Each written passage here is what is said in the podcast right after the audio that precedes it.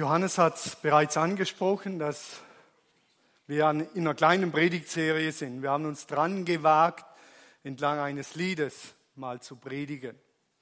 Es schwirrt ja der Begriff herum, so in der äh, christlichen Szene, und man spricht von der Generation Lobpreis. Das heißt, die 16- bis 28-Jährigen, die speisen sich primär aus dem Lobpreis. Also ihre Glaubensquelle ist primär der Lobpreis. Nicht das Bibellesen, auch nicht die Predigten, leider, sondern der Lobpreis. Und man sagt, dass es nicht primär die Inhalte sind des Lobpreises, was gesungen wird, was die Menschen erreicht, sondern, Entschuldigung, die Atmosphäre, das Lebensgefühl, das der Lobpreis vermittelt. Jetzt können wir natürlich sagen, schlimm, Zeitgeist, furchtbar. Oder, und das ist der bessere Weg, den wir versuchen zu gehen, wir gestalten diese Wirklichkeit, dass Menschen eben über den Lobpreis erreicht werden. Und wir wollen das gestalten. Das ist ja nicht per se schlecht. Die Bibel ist voll von Musik und Lobpreis ohne Ende. Die ganzen Psalmen sind Lieder. Und die haben verrückte Texte von Bäumen, die in, den, äh, in die Hände klatschen und von Hügeln, die hüpfen, wo jeder sagt, bitte denk doch mal nach, lieber Psalmschreiber. Aber es ist so. Und wir machen uns dran und haben dieses Lied, Mutig komme ich vor den Thron, hat uns die Hadassah auf den Schreibtisch serviert und gesagt, darüber könntet ihr ein paar Predigten machen. Seid ihr einverstanden? Und was will man da noch sagen? Man sagt, ja, das machen wir. Und so sind wir jetzt einfach in dieser Predigtserie drin.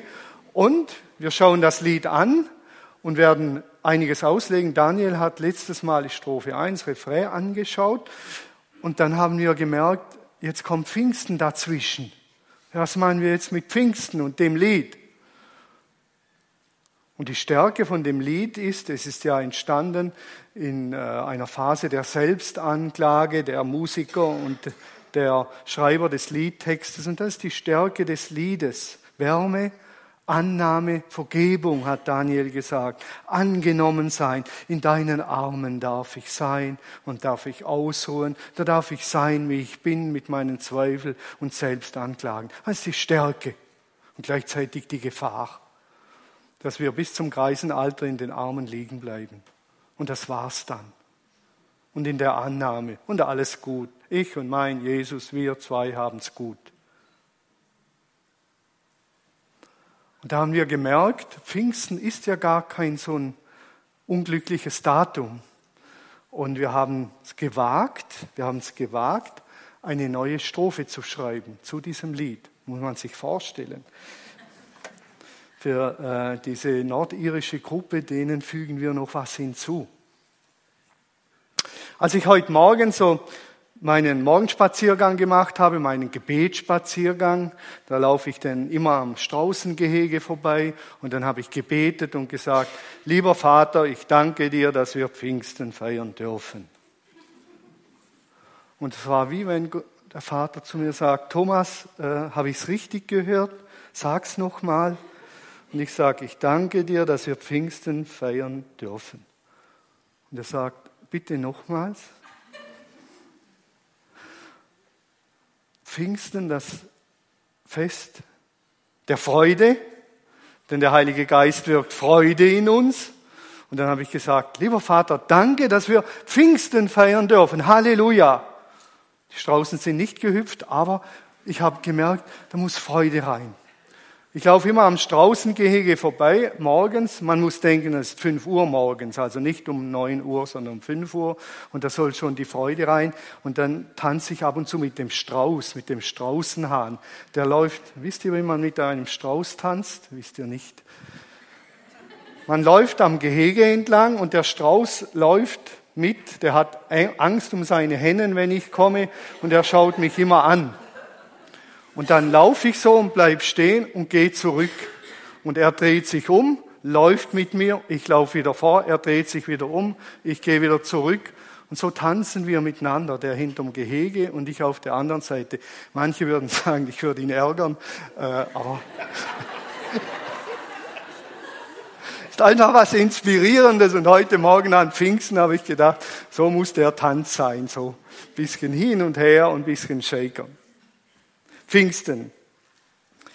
Und wir haben eine neue Strophe dazu gedichtet. Pfingsten kommt eben dazwischen. Die Strophe ist eine Co-Produktion, wiederum von Jung und Alt. Also ich bin der Alte. Am Dienstagmorgen während des Frühgebets kamen mir auf einmal die Worte. Es war eine wunderschöne Erfahrung, eine Geisterfahrung würde ich sogar sagen. Sind mir die Worte gekommen und ich habe sie dann geschrieben und habe sie dann äh, unserer Maria weitergegeben. Die Maria ist die junge äh, Maria, die hier ein FSJ macht. Und sie hat gesagt, toll, welche Begriffe müssen bleiben, aber es passt nicht so wirklich zu, dem, äh, zu der Musik. Ich schreibe es um. Und so ist das entstanden. Und entstanden ist, befreit zur Liebe hast du mich, zu leben in der Welt für dich. Dein wilder Geist, dein wilder Geist, die Kraft nun gibt. Es kommt, es kommt dein Reich und jeder sieht, durchbohrte Hände halten mich. Ein sanfter Geist spricht nun durch dich. Wir waren letztes Mal hier mutig, komme ich vor den Thron, freigesprochen durch den Sohn. Dein Blut macht mich rein, du nennst mich ganz dein, in deinem Namen, Armen darf ich sein. Allein durch Gnade stehe ich hier vor deinem Thron, mein Gott, bei dir, der mich erlöst hat, lädt mich ein, ganz nah an seinem Herz zu sein. Durchbohrte Hände halten mich. Ich darf bei ihm sein, ewiglich. Das ist die Grundlage. Ihr dürft die Predigt gern von Daniel nachhören. Das ist die Grundlage. Das ist die Grundlage. Und daran müssen wir uns immer wieder erinnern. Das ist ganz klar. Aber dabei stehen bleiben ist fast schon fatal. Ich lese im Moment den Hebräerbrief, ein scharfer Brief an die lauen Christen der damaligen Zeiten. Richtig scharfer Brief. Manchmal erschrecke ich, was der Hebräerbriefschreiber schreibt. Das ist die Grundlage. Jesus hat uns vergeben. Er macht uns neu. Er versteht uns. Er ist der hohe Priester. Der versteht. Das ist alles klar und Grundlage. Das Kreuz im Zentrum. Aber dabei sollten wir nicht stehen bleiben. Wenn wir Pfingsten, Auferstehung ernst nehmen, sollten wir dabei nicht stehen bleiben. Ich werde zu den einzelnen äh, äh, Liedzeilen ein paar Worte sagen und ein paar biblische Texte äh, nennen. Manchmal kommt es mir so vor bei manchen Christen, die Christ geworden sind, es ist so wie nach einer Suchttherapie. Die waren in einer Therapie, sind frei geworden von ihrer Sucht, tatsächlich, und kommen zurück ins alte Umfeld und wissen nicht, wie sie jetzt neu leben sollen. Wie kann ich denn jetzt als Befreiter leben? Wie soll das gehen? Und innerhalb von ein paar Wochen und Monaten rutschen viele wieder zurück ins alte Suchtverhalten. Und das ist ein Elend. Und sagen viele Therapeuten in Kliniken, das ist ein Elend.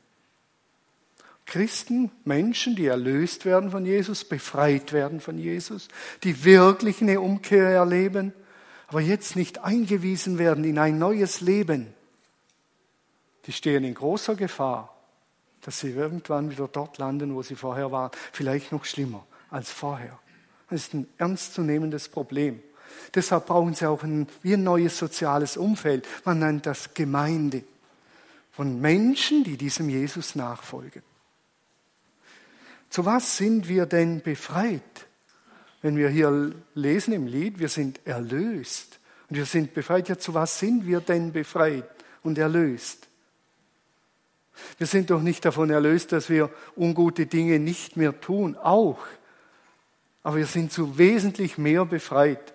Und Paulus formuliert das so, und wir haben es so formuliert, befreit zur Liebe, befreit zur Liebe hast du mich.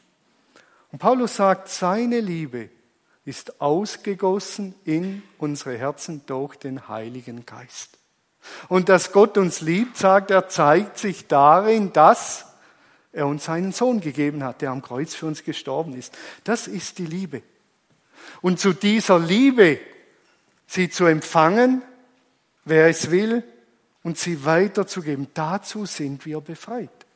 Ich weiß nicht, ob uns das klar ist. Ich bin befreit dazu, andere Menschen zu lieben. Ich bin befreit dazu, sogar Menschen zu lieben, die ich nicht besonders mag.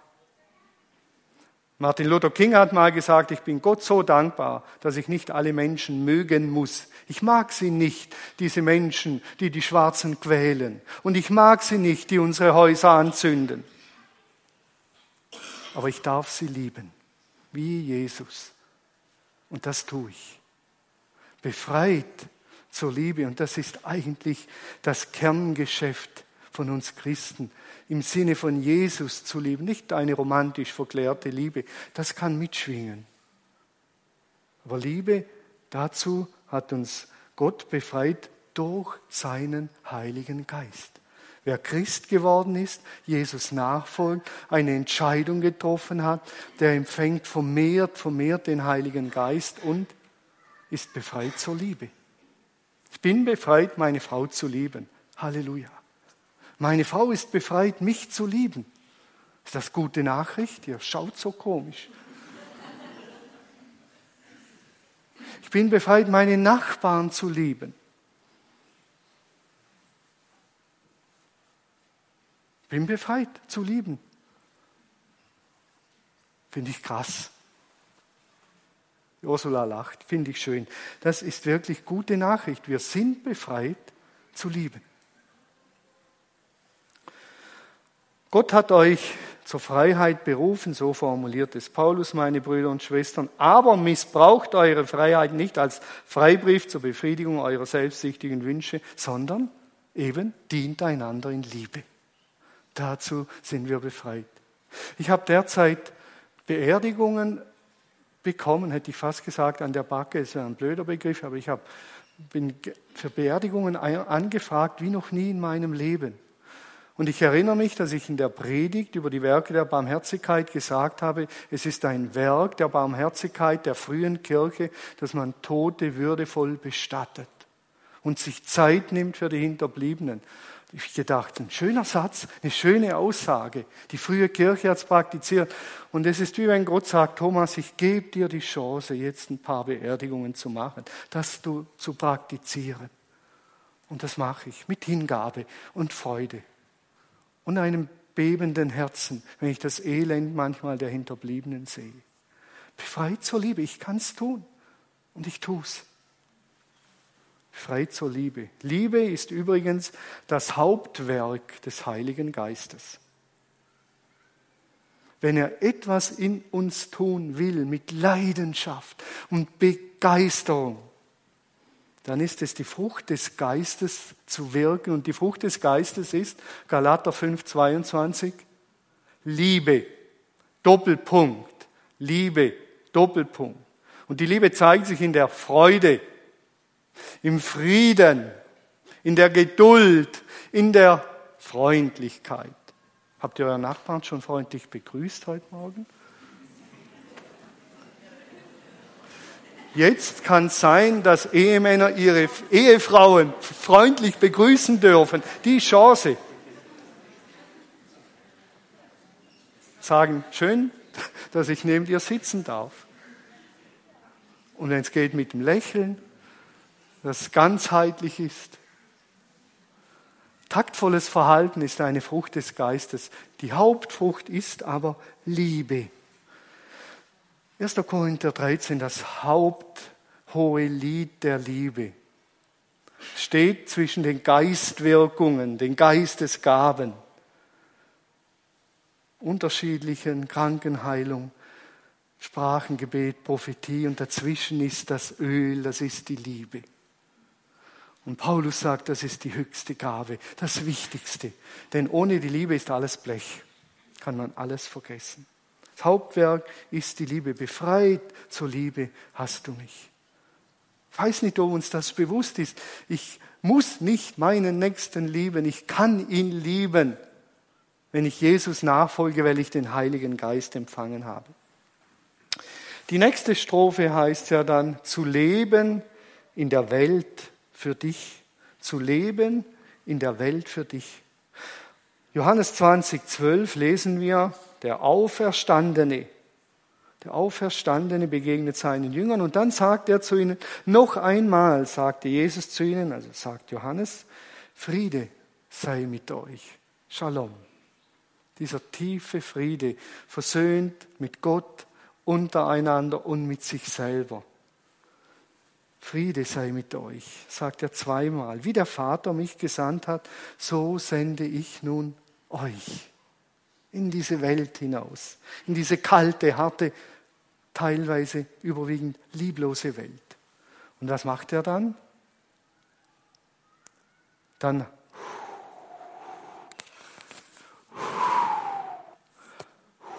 hauchte er sie an und sagt, empfangt den Heiligen Geist. Damit ihr eurer Sendung gerecht werdet und die Kraft empfangt. Und das lässt anklingen an den Schöpfungsbericht. Gott formte den Menschen aus Erde und was macht er dann? Er haucht ihn an und blies ihm den Odem, die Ruach ein und der Mensch wurde ein lebendiges Wesen. Geist ist im hebräischen Denken, im hebräischen feminin, also weiblich, die Geistin, könnte man sagen. Und der Geist hat auf seiner Reise vom Osten in den Westen das Geschlecht gewechselt. Im griechischen Pneuma sächlich, im äh, äh, europäischen Raum männlich. Ist auch eine interessante Beobachtung. Es ist halt so empfangt den Heiligen Geist. Wir verkörpern Christus. Wir, wir. Die Kirche weltweit und die Gemeinde am Ort haben eine Riesenberufung, nämlich wir verkörpern Christus. Und Jesus sagt, an der Liebe zueinander wird die Welt erkennen, dass ihr meine Jünger seid. Dass der Vater alle Menschen liebt, erkennen die Menschen an dir, äh, an euch an der Gemeinde, wie die Gemeinde miteinander umgeht und die Kirche weltweit. Wir sind eins. Das Lied, das wir gesungen haben, hat der Uwe gerade gesagt, ist ja das äh, äh, Lied der Landesgartenschau der Kirchen. Dort wollen wir gemeinsam auftreten mit allen Unterschiedlichkeiten, aber wir wollen auftreten als Kirchen. Wir verkörpern Christus, indem wir in diese Welt gesandt sind einander lieben und Menschen diese Liebe an uns erkennen und sagen, so könnte miteinander aussehen, wie es die miteinander machen. Und eines der markanten Zeichen der ersten Christen war die Fröhlichkeit, mitten im Leid. Ich habe ein schönes Büchlein zu Hause, das heißt, Christen sind sowieso fröhliche Menschen unterhaltsame Stories stehen drin. Die lese ich manchmal für mich, dann kann ich mit Jesus gemeinsam lachen, ist eine schöne Angelegenheit. Dann kommt, oh, ich habe den Vers vergessen. Jesus, Frieden sei mit euch, wie der Vater mich gesandt hat, so sende ich euch. Und er haucht sie an. Er gibt uns nicht nur einen Auftrag, sondern er befähigt uns. Und dann kommt ja der, der die dritte Zeile, dein wilder Geist, dein wilder Geist, dein wilder Geist die Kraft nun gibt. Und jetzt sind wir bei Pfingsten, beim Pfingstfest. Zum Beginn des jüdischen Pfingstfestes waren alle, die zu Jesus gehörten, wieder beieinander. Sie waren beieinander, haben sich versammelt und haben, was haben sie getan? Gebetet. Sie haben gebetet denen der Auferstandene begegnet war, waren zusammen 120 Leute, schätzt man, und haben gebetet. Und plötzlich kam vom Himmel her ein Brausen wie von einem gewaltigen Sturm. Ein Brausen wie. Ist wichtig, hier steht wie. Es war nicht ein Brausen und es war nicht der Sturm, aber es war wie ein Sturm und von einem gewaltigen Sturm und erfüllte das ganze Haus, in dem sie sich versammelt hatten. Zugleich sahen sie etwas wie wieder züngelndes Feuer, das sich auf jedem einzelnen von ihnen niederließ. So wurden sie alle mit dem Heiligen Geist erfüllt, fingen an, in fremden Sprachen zu reden, jeder so, wie der Geist es ihm eingab. Da war Halligalli, Tohu, Wabohu. Da war was los. Da hat's vibriert. Der wilde Geist, der hat die Menschen ergriffen.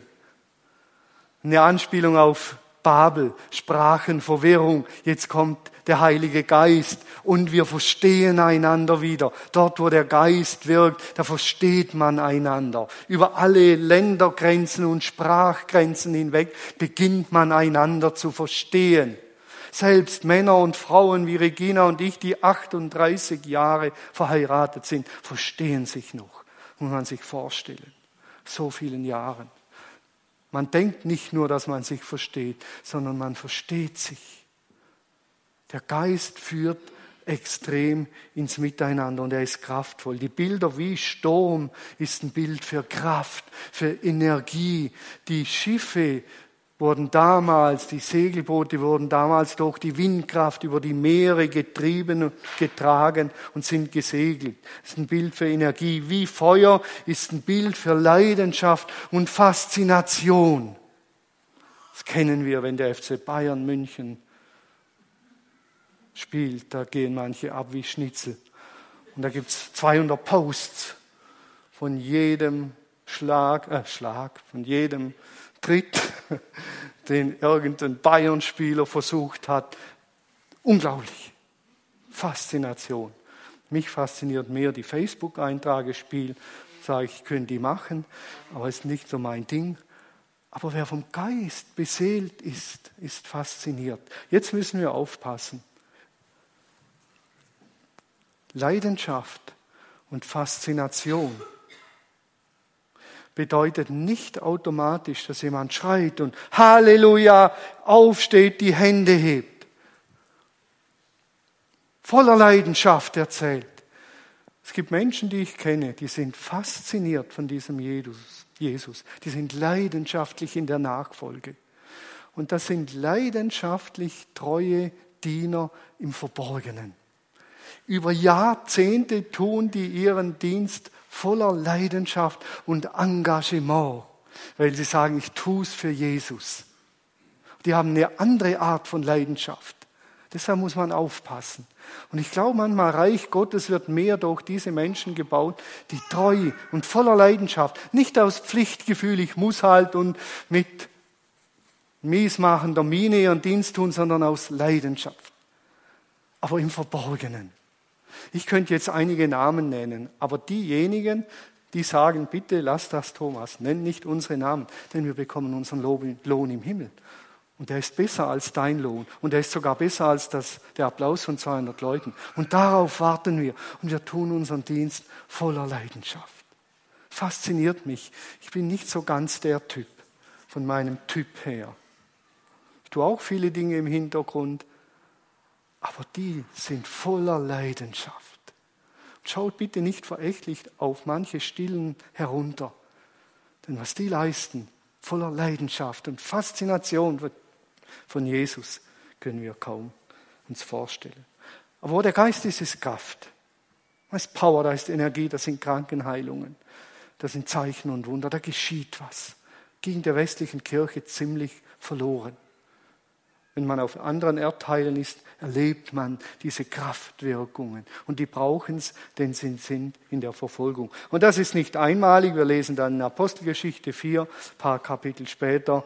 Als sie gebetet hatten, bebte die Erde bebte die Erde an ihrem Versammlungsort. Alle wurden vom Heiligen Geist erfüllt und verkündeten die Botschaft Gottes ohne Furcht. Sie haben wieder ihre Sendung wahrgenommen. Sie haben über diesen Jesus geredet, über ihr Leben mit diesem Jesus, die Relevanz des Lebens. Ohne Furcht. Vorher ging die Inhaftierung des Petrus und des Johannes voraus. Und haben sie gegen den Erlass der Regierung gebetet. Der Erlass war, ihr dürft nicht mehr über diesen Jesus reden. Und dann kommt der Geist. Und der befreit sie zur Liebe und guten Werken und über diesen Jesus zu erzählen und über diesen Jesus zu reden. Deshalb dein wilder Geist, dein wilder Geist die Kraft nun gibt. In unserem Dienst als Christen in der Welt wünsche ich mir mehr Wildheit. Ich wünsche mir immer wieder auch hier in den Gottesdiensten, dass was passiert.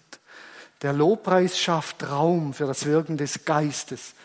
Und ich sehne mich danach, dass Menschen berührt werden im Lobpreis, Heilung erfahren, Befreiung erfahren und dann ihren Weg weitergehen. Das wünsche ich mir, das sehne ich herbei.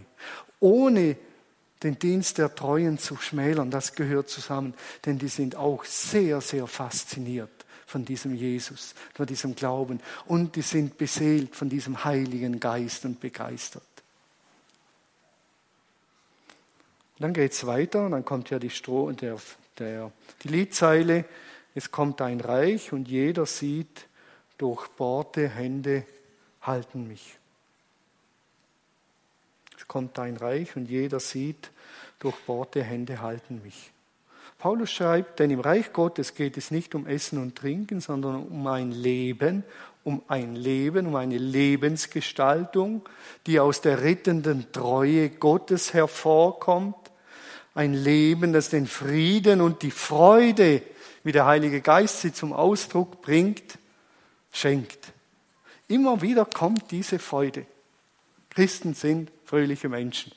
Wenn der Heilige Geist Besitz von uns ergriffen hat, nicht wenn ich den Heiligen Geist habe, ich habe den Heiligen Geist nicht, aber wenn er mich hat, wenn er mich hat, dann kommt die Freude. Sonst verkommt es zur Magie. Ich habe den Heiligen Geist. So, und jetzt hat der zu parieren. So funktioniert es nicht. Entweder hat der Geist mich und dann ist die Freude automatisch mitten im Leiden. Mitten im Leiden kommt immer wieder in der Bibel vor, denn die Hoffnung ist größer, die der Geist schenkt. Denn Paulus sagt, der Geist, der Christus von den Toten auferweckt hat, der Geist wohnt jetzt in den Gläubigen. Der wohnt in mir, weil ich Jesus nachfolge. Hallo? Ist Hoffnung auf die Wiederherstellung, Neuwerdung der Erde. So wie es der Psalmbeter sagt. Das Reich Gottes besteht aus Treue Gottes, aus Frieden und Freude, wie es der Heilige Geist schenkt. Keine Verdammung mehr von Gott und nicht von mir selber, Leben in Frieden und Freude. Und dann sind wir wieder am Anfang, durchbohrte Hände halten mich. Das trägt und hält und der Heilige Geist gibt die Kraft, das Ganze voller Begeisterung und Leidenschaft zu leben, was ich empfangen habe und weiterzugeben. Durchbohrte Hände halten mich, das ist, was hält und trägt, und der Geist gibt die Kraft, das Ganze zu gestalten. Und dann kommt noch die, der Vers, Vers, Strophe, nein, Zeile, ein sanfter Geist spricht nun durch dich. Und Jesus sagt aber, der Tröster, der Heilige Geist, den mein Vater senden wird in meinem Namen, der wird euch alles lehren und euch an alles erinnern, was ich euch gesagt habe. Der Heilige Geist, der Tröster. Der Tröster. Der Tröster ist nicht laut und nicht massiv und nicht wuchtig. Der Tröster ist sanft, der Parakletos, der mit mir in der Not durchs Leben geht. Und Trost ist etwas Wunderschönes und Sonderbares, denn Trost nimmt das Elend und das Drama nicht weg, gibt die Kraft aber mitten im Drama zu leben und vielleicht noch Freude zu bekommen. Das ist guter Trost, nicht billiges Vertrösten. Ich werde heute Nachmittag ein äh, Trauergespräch haben.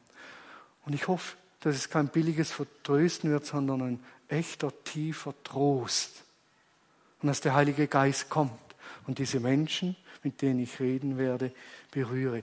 Und hier merken wir die Spannung, der wilde Geist, der was bewegt und dann der sanfte Geist, ein sanfter Geist. Und es ist nicht das eine oder das andere, sondern beides.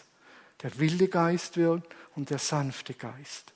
Je nach Tradition betonen wir das eine oder andere. Wir Täufer eher das eine.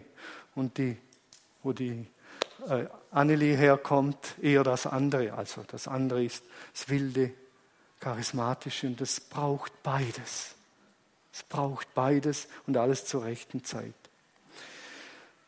Zwei Seiten des Geistes entdecken wir immer wieder. Eine wilde, ungezähmte Sturm, Feuer, Dynamit, Kraft. Und die andere Seite eine sanfte, tröstende, stetige, verwandelnde Kraft, die die Frucht des Geistes hervorbringt. Hier seht ihr die eher sanfte Kraft. Dann habe ich noch ein Bild gefunden. Das ist die wilde Seite vom Heiligen Geist. Maria hat diese zwei Bilder gemalt, das rote, kräftige und das eher sanfte. Das sind die zwei Seiten, wie der Heilige Geist wirkt. In der Kirchengeschichte erleben wir diese unterschiedlichen Ausprägungen immer wieder in unterschiedlichen Bewegungen. Grundlegend für das Ganze, grundlegend für das Ganze ist, dass wir offen sind für die leisen Impulse, die uns der Heilige Geist gibt. Die Grundvoraussetzungen der Kraft des Geistes zu leben sind die Impulse, beten und auf Empfang leben, Jesus nachfolgen, auf Empfang sein. Ich bin ein Empfangender. Ich habe das Leben empfangen, ich habe das neue Leben empfangen, ich habe von Jesus Vergebung empfangen durch seine durchbohrten Hände und ich empfange den Geist. Sie empfingen den Geist, sie haben nicht heruntergezerrt. Wir sind Empfangende. Und das heißt, dass wir auf Empfang schalten in unserem Leben. Und das ist im Westen extrem schwierig, weil wir enorm getrieben sind von Termin zu Termin, von Sitzung zu Sitzung, von Aufgabe zu Aufgabe, von Freizeitaktion zu Freizeitaktion, von Urlaub zu Urlaub. Kaum ist der eine Urlaub zu Ende, muss der nächste geplant werden. Und so sind wir Getriebene. Und dann wollen wir im Schnellverfahren zwei Minuten beten, den Heiligen Geist hören. Und jetzt wissen wir, was zu tun ist. Es funktioniert so nicht. Wir müssen uns nähren und Empfangende sein. Das ist eine Grundvoraussetzung, offen für die leisen Impulse. Ich habe hier so einen einfachen Impuls. Ihr seht hier die Evangelien bis Johannes, Apostelgeschichte, Paulusbriefe, Offenbarung. Das ist eine Kommentarreihe von Nicholas Thomas Wright. Jemand hat mir von dieser Kommentarreihe erzählt, Rainer Behrens, der es übersetzt hat. Und irgendwie war die leise Stimme in mir, die hat gesagt, Thomas, beginn treu diese Kommentarreihe zu lesen. Treu, treu, beginn. Kauf das erste Buch, Matthäus für heute. Nicholas Thomas Wright versucht, die Bibel in die heutige Zeit hinein zu übersetzen und die Brücke für heute zu schlagen, indem er uns aufzeigt, wie sie damals zu verstehen gewesen ist. Unglaublich wertvoll. Und ich lese seit Jahren jeden Tag ein, eine Sinneinheit und so arbeite ich mich durch. Treu jeden Tag. Ich könnte sagen, ich bin ja Theologe, für was brauche ich das? Und ich staune, wie der Heilige Geist fast jeden Tag zu mir spricht. Unglaublich, die großen Linien aufzeigt, eine neue Begeisterung schenkt in meinem Alltag. Treu, treu bleiben über Jahre. Das sind ein paar tausend Seiten, jeden Tag fünf Seiten, sind ein paar hundert Tage, die ich schon gelesen habe. Der Impuls des Geistes, der leise sagt, Thomas, ich habe eine gute Nahrung für dich. So und jetzt mach dich treu ganz treu dran. Manche kennen die Mehrkonferenz. Mehr Jesus für Deutschland. Mehrkonferenz aus dem Gebetshaus äh, Augsburg entstanden. Innerhalb von etlichen Jahren 10.000 Besucher. Dieses Jahr haben sie ausgesetzt, weil sie gesagt haben, der Rummel ist uns zu groß und der Rummel geht auf Kosten der Tiefe. Und da spielen wir nicht mit. Und dieses Jahr gibt es eine Schönkonferenz eine Künstlerkonferenz in Augsburg. Und ich lese zum Schluss, wie die Mehrkonferenz und das Gebetshaus in Augsburg angefangen hat. Da war nicht eine Einladung und 10.000 sind gekommen. Da war ein kleiner, bescheidener Anfang. Überall nur schwarz, Ruinen, zerfetzte Mauern ragen in den Himmel. Eine zerbombte Stadt, rauchende Trümmer, verbrannte Erde. Darüber ein schwarzer, wolkenverhangener Himmel. Schwarze Vögel kreisen, der Geruch von Verwesung und Leichen in der Luft. Ein verzweifeltes Bild von Hoffnungslosigkeit, ein Bild des Todes. Plötzlich sehe ich eine kleine Gruppe von jungen Menschen.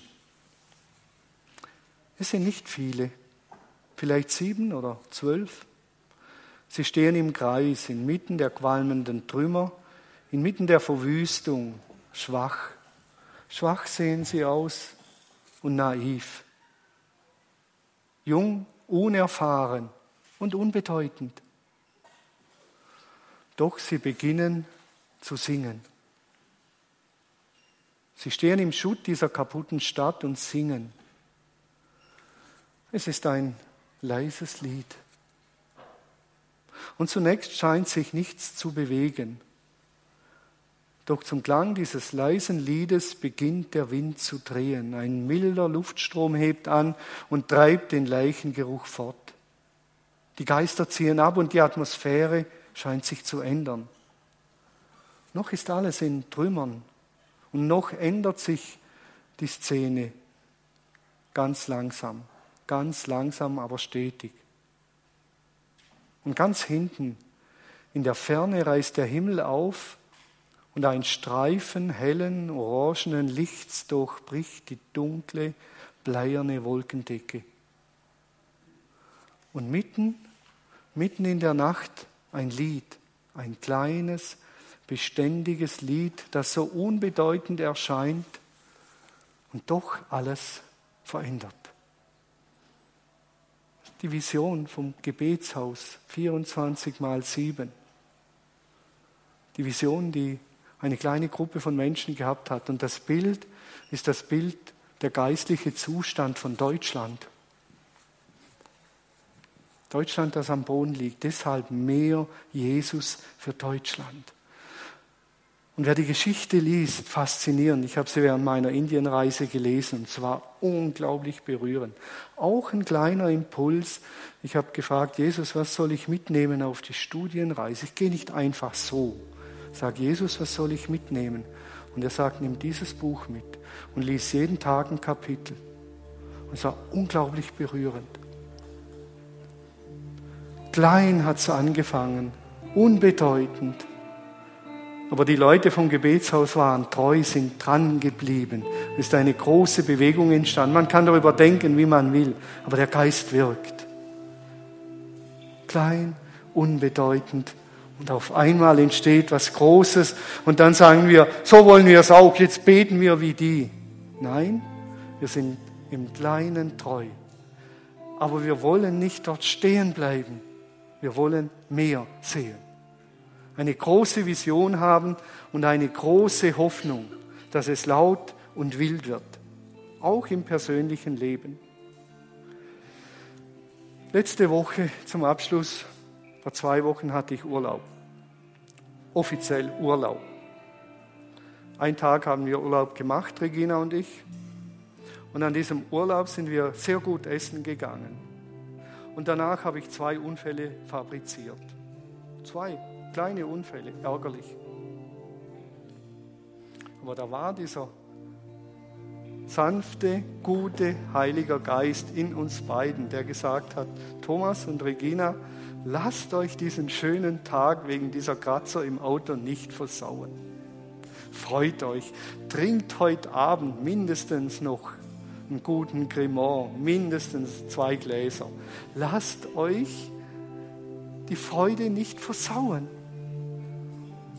Und wir haben beide gesagt, ja, diese Kratzer in unserem wunderschönen Opel, die nehmen uns die Freude nicht. Das funktioniert im Kleinen und wird große Wellen schlagen. Darauf hoffe ich und darum bete ich auch für unsere Gemeinde, für unsere Region, für Deutschland. Und ich bete jetzt und dann lade ich euch auch ein, es werden wieder zwei Segnungsteam da sein. Ein Segnungsteam hier, ein Segnungsteam dort. Äh, Sigrid und Anne und äh, Alex und Urs Riedmann da hinten. Lasst euch segnen, wenn es nur der Satz ist, der Heilige Geist erfülle dich, Johannes, mit aller Kraft und Schönheit. Amen. Und Leidenschaft, was ihr denkt und was die Beter denken. Ich bete jetzt und dann steigen wir ein in den Lobpreis und Segnungsteil. Ihr dürft aufstehen.